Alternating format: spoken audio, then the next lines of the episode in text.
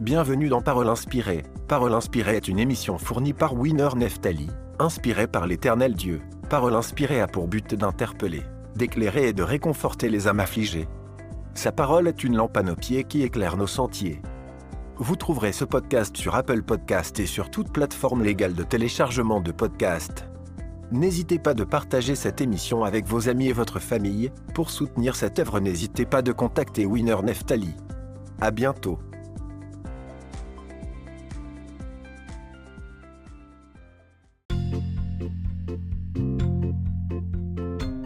Bonjour à tous, euh, bienvenue dans Parole inspirée. Aujourd'hui, je vais te dire euh, ce que tu dois éviter. Oui, tu as des choses à éviter et des choses à ne pas éviter. Mais aujourd'hui, je vais te dire ce que tu dois éviter en tant que chrétien ou chrétienne. Alors, let's go. Nous sommes dans l'épître de Paul à Tite. Tite chapitre 3, les versets 8 à 11. Cette parole est certaine. Et je veux que tu affirmes ces choses afin que ceux qui ont cru en Dieu s'appliquent à pratiquer des bonnes œuvres. Voilà ce qui est bon et utile aux hommes. Mais évite les discussions folles, les généalogies, les querelles, les disputes relatives à la loi, car ils sont inutiles et vaines. Éloigne de toi après un premier et un second avertissement. C'est lui qui provoque des divisions. Sachant qu'un homme de cette espèce est perverti et qu'il pêche en se condamnant lui-même. Bien-aimés dans les Seigneurs, Dieu nous demande d'être loin des discussions vaines et folles. Vous allez comprendre une chose. Les discussions vaines et folles divisent les chrétiens et les égarent.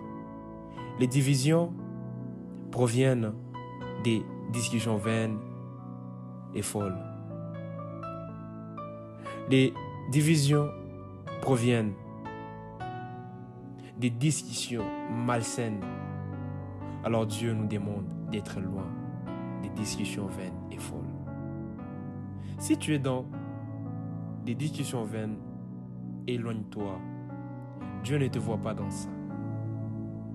Pour faire une bonne marche avec le Christ, tu dois être loin des discussions vaines et folles.